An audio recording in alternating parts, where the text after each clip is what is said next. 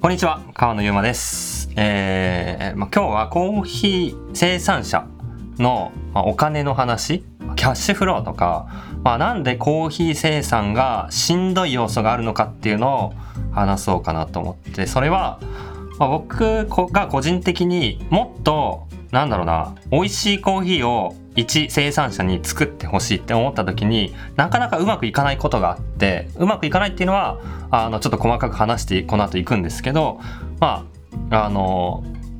生産者にとってリスクがとても大きい状況があってなんとかそこを打破しないとうまいコーヒーみんなが作ってコーヒー生産でなんかあの潤うわみたいな状況って作りにくいと思ってそれはちょっと考えてたんで最近話そうかなと思っています。であのまあ、キャッシュフローって言ってお金の流れなんですけどまあコーヒー生産で言うとマジで悪い。いやもう激ヤバでまずコーヒーの収穫期って年に1回なんですよ。年に1回っていうのはこの寒気と雨季のタイミングによって国によって違うんで、まあ、国のこの立地によってあ寒気雨季って何月何から何月って違うじゃないですか。だから、まあ、基本的には雨季に突入して8ヶ月ぐらいにコーヒーのチェリーが実るんですけどなんで雨季のタイミングが違うからコーヒーの収穫期は国によって違ってで年に1回のワンワンチャレンジなんですよ。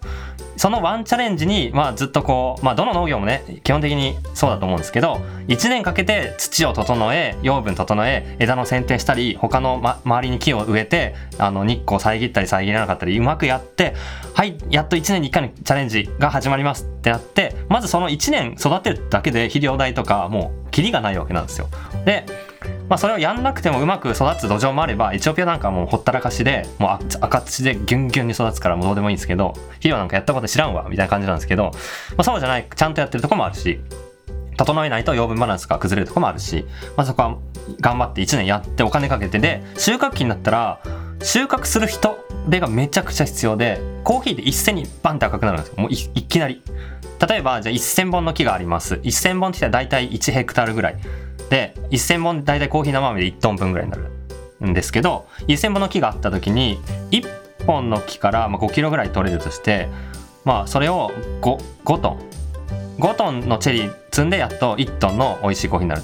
コーヒー生豆になるっていう感じで、まあ、チェリーの皮とか水分とか飛んでくんで軽くなるんですけど5トン分のコーヒーチェリーを収穫するって マジでやばい。それをいきなり同時にやんなきゃいけない。まあ完全に全部の緑のチェリーが同時に一瞬で赤くなるわけじゃなくて、まあ、徐々に養分がいってるところから2ヶ月かけて、まあ、赤くなりやすいところが赤くなっていく。で緑のやつはまあ残ったまま。でも2ヶ月で5トン積む時点でもうや激ヤバタスクでこれの人手でもういっぱいお金を払って周りから労働者を集めたり、まあ、家族でやるにも、まあ、もうちょっと人手が必要なんで。それでまあ最初に何が言いたいかっていうとコーヒーって最初にめっちゃお金かかるんですよ。最初にお金かけて作ってでそれがうまくいくかわからないっていう 意味がわからないもう例えばあのこの間バリ島2年前からのバリ島だったのは結構1年頑張ってもういい感じに育っていざあの収穫期収穫期は雨季から外れて寒気になるんでずっと晴れ晴れてるはずなんですけど気候変動が激しくてなんかすげえずっと最近雨降ってますみたいな。チェリー赤く熟してるのに雨が降るとどうなるかっていうとチェリーが熟々になりすぎてパカンって割れてハエが卵を産んで全滅みたいな ことが起きてもうそんなん雨降るからなんていや分かんないじゃんだって。知らんし。でそんなん誰のせいにしてもここ分かんないし天のせいだしもうもはや。そんな中で最初じゃあ積む人もお金払って用意しました。はい。全滅ですみたいなありえてそれも他にも日差しが強すぎて死んでいくとかサビ病って病気とかでどんどん死滅していくとか虫がやってきて根っこ食い散らかして終了とかもうマジでリスクがいや多すぎてうまくいくか分からんみたいな。で最初お金払って頑張ってでまあうまくいったとしてどのくらいのタイミングでお金が払われるかっていうとまあ収穫して3ヶ月ぐらいは多分売買の契約に時間かかると。思います。それは最終的に物が完成するのに収穫期2ヶ月ぐらいかかる。生飴にするために最後殻むいて乾燥が終わるまで1ヶ月。そこから殻むいて全2ヶ月分の収穫のコーヒーが殻むいた状態でロットが出揃うまで多分3ヶ月かかる。3ヶ月ぐらい経ったやつを例えば、えー、各商社に流すのか、まあ、バイヤーが日本とかあとヨーロッパとかからやってきて、まあ、やってこなくても遠隔で送ったりつながりがあるのか。なんかまあいろんなやり方でサンプルをテイスティングしてもらってこれうまいじゃん。価格交渉が始まりでそこからこれ何トンくださいっていうのが契約していくと。多分それはもう34ヶ月ぐらい経った後。そっからやっと請求書を送って着金されると。やばすぎるでしょこれ。だって最初めっちゃお金払って頑張って作ってリスクがあってようわからん中頑張ってできたものが3ヶ月4ヶ月後借金とかって普通に考えたら回んない。だけど回さなきゃいけないのがコーヒー農家さん。コーヒーに関わる多分いろんな生産物ってこういう最初にお金が必要でリスクがあるうまくいった後にお金が払われるっていう仕組みでないコーヒー屋さんも同じ。コーヒー屋さんも生飴を最初、まあ、あの何十キロ買ってそれを焙煎して3ヶ月売り切ってやっと売り上げが成り立つって仕組みなんで基本的に最初イニシャルでお金かかって後で売りが立つ。で売れるかどうかもリスクがあるっていう。これを変え変えたらコーヒーは業界は結構ひっくり返るんじゃないかな。ひっくり返っていい意味にどんどんいくんじゃないかなと思って最終的にはうん川の金融をやりたいんですよね。マジで。あのこれはちょっとネーミングはさておき最初必要な分のお金をいきなり着金する。あ1トンの生産能力あります。今コーヒー種このぐらいあって昨年はこのぐらい作れました。今年頑張ってこのぐらいのは作れるはず。ただ雨が降るかとそういうリスクはあるけど作ります。でもその分着金されたらどうなるかはもう世界が変わると思っててもうそのお金でめっちゃ本気出すはずだしあの例えば積む人もガチガチに用意するしなんならそのせなんだろう利益も出るんでその利益を先に投資して生成の設備をアップグレードしてむちゃくちゃ効率的に作れるようになったりむちゃくちゃ新しい美味しいコーヒーが作れるようになったりもうできることたくさんあるんですよ。だから価値がいきなり上がる。だから普通に先にお金払うとその払った分以上の価値が生まれてそれは多分このお金を貸す側にとってもめちゃくちゃメリットあるしコーヒー生産者にとってはもう最強だしあとはこれを、まあ、なんなら買う側の人も後払いでいいとかになったらもうどんどんめっちゃコーヒー流通すると思ってとりあえず買おう。でまああとちゃんと払わなきゃいけない。でもとりあえず買った後って工夫の違いがたくさんあるんで、まあ、結構価値を上げやすい。なとただそんなめちゃくちゃ死ぬほどお金がないとこれはできないんでその死ぬほどお金がなくてもできる仕組みを考えようかな。でなんで今なんかバリ島とかでコーヒーの木のオーナー制度をやってるのも、まあ、言ってしまえばそういう先払い生産者にとっては、まあ、1年分の生産のコーヒー代がまあ先払い、まあ、その1年間のオーナー制度っていうのを先に頂いてでそのお金で運用してるんでそういうことになるんで、まあ、その形が全世界正解ではないと思うんですけど、まあ、その一歩ではあるしなんかもうちょっと一回バリ島とベトナムでクラウドファンディングやったことあって今そんな美味しくないですとぶっちゃけ。ただこういう設備入れてこういう風な生成方法でこういうチャレンジをしたら絶対にうまくなります。でアジアでめちゃくちゃうまいコーヒー作りたいんですっていうクラウドファンディングしたらあの漫画家集まってそれでパルパーって言われるコーヒーの皮むきとか洗うための設備とか発酵タンクとか乾燥台とかを導入して実際めちゃくちゃバチバチにうまくなってでそれで生産者もまあこう軌道に乗っていったりしてで飲む側も新しくこうまだ見るところに応援してそのコーヒーが1年後かもしれないけどリターンで帰ってきてああむちゃくちゃ面白いなみたいになってで最近だとそういう仕組みがワインの業界だとスタートアップベンチャーがな来ててあのみんなからお金を月額で集める。でその月額で集めたお金を、まあ、もうめっちゃ会員数いてな何万人3万？23万人くらいいるのかな？月額3000とか。やばい。もう額計算したら。もう何億みたいのが全然集まってて。でそのお金をまあ投資してまだ見ぬ世に出てないワイナリーとかにそのお金で投資して設備入れて美味しく作ってもらうでそのユーザーにとってはまだ見ぬ新しいワイナリー新しいチャレンジャーのワインが届く専門に届くみたいな。これをコーヒーでやりたいです。でもコーヒーはあの、まあ、難しいのは豆で届いて喜ぶ人がワインほど多くないっていう事実は認識しなきゃいけないのとあとは価値がワインほどこう上がりにくい。なんか他のと比べて結局コスパとかで悪いよねとかなっちゃう。まだみんなそこの味っていうところのこのコーヒーの個性が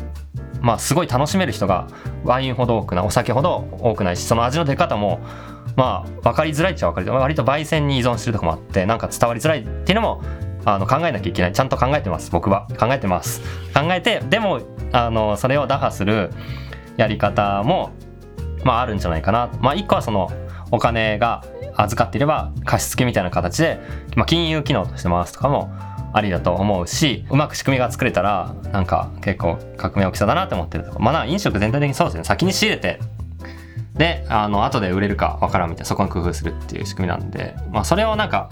それをサポートすることが全面的にいいかっていうとなんかちょっと甘甘くなっちゃうっていうかそれ甘えても意味がないんでその中で頑張るっていうことをしないといけないんですけどでもそもそもなんかずっとコーヒー生産量って新しく苗木を植えない限りは生産量って変わらないじゃないですか。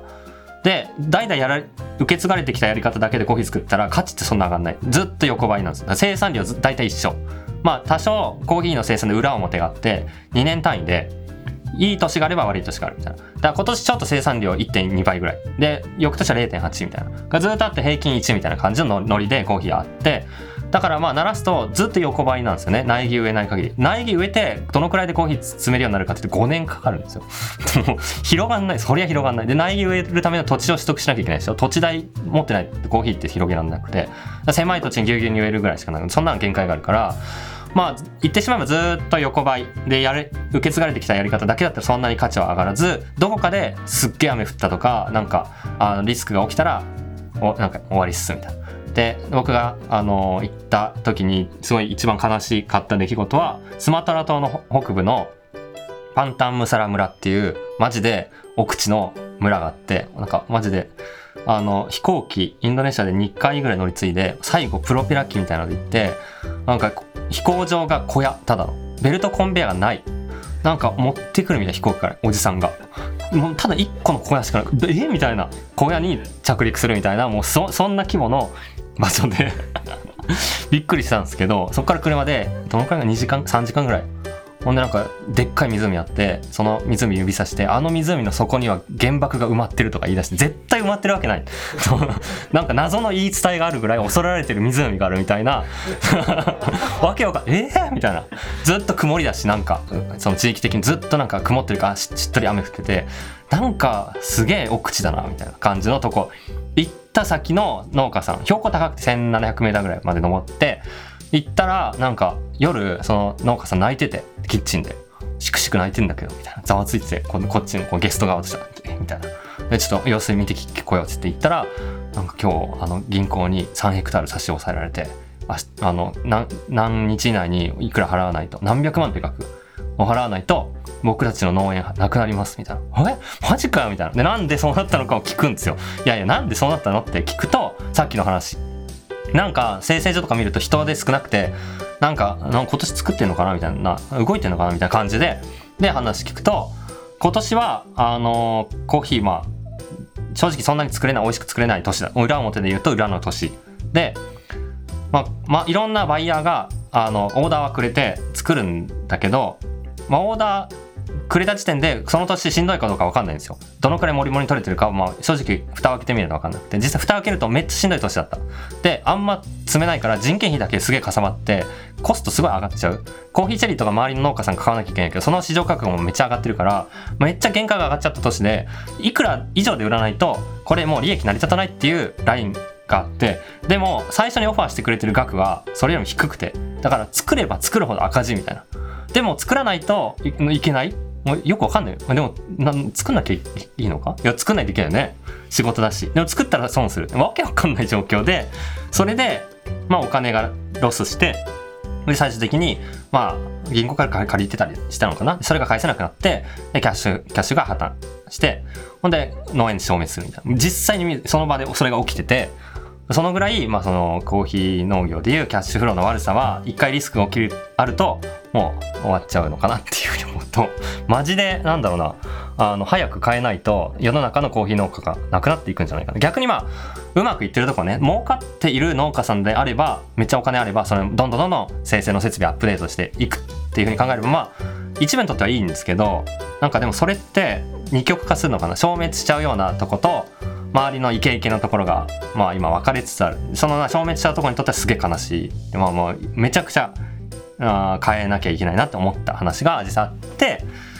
でまあなんかそういう仕組みを作れたらいいなっていう妄想をしてるって話にね。今つながるわけなんですけど。どうなんだろうな。うん。ちょ暗い話になるのもよくないな。まあうまいコーヒーをねあのお金あればジャブで作れるよって話。マジでそうマジでそう。絶対だって。なんならだって皮むき器って5万円5万ぐらいで買えパルパーって。ちっちゃいやつだったらね。それで多分 5, 5トンぐらいは生産できると5トンの生豆ぐらいだったら生産できる、まあ、25トンのチェリーぐらいだったらさばけるとこのちっこい、まあ、あの電動の5万ぐらい。でポリタンクであれあればその辺に売ってるポリタンクで全然発酵できるんで。あと洗うのも桶で洗えるから桶とポリタンクの数千円？そんぐらいで生成所作れるんで。マジであと場所さえあれば。あと保管小屋とかあればできるんでマジでどこでもコーヒー作るし、まあ、美味しく作るポイントは発酵なんで発酵と乾燥効率なんでそこのなんか pH 系と乾燥を見るための水分系さえあれば絶対に美味しく作れるレシピがあって早くねあの広げたいんであの投資してください。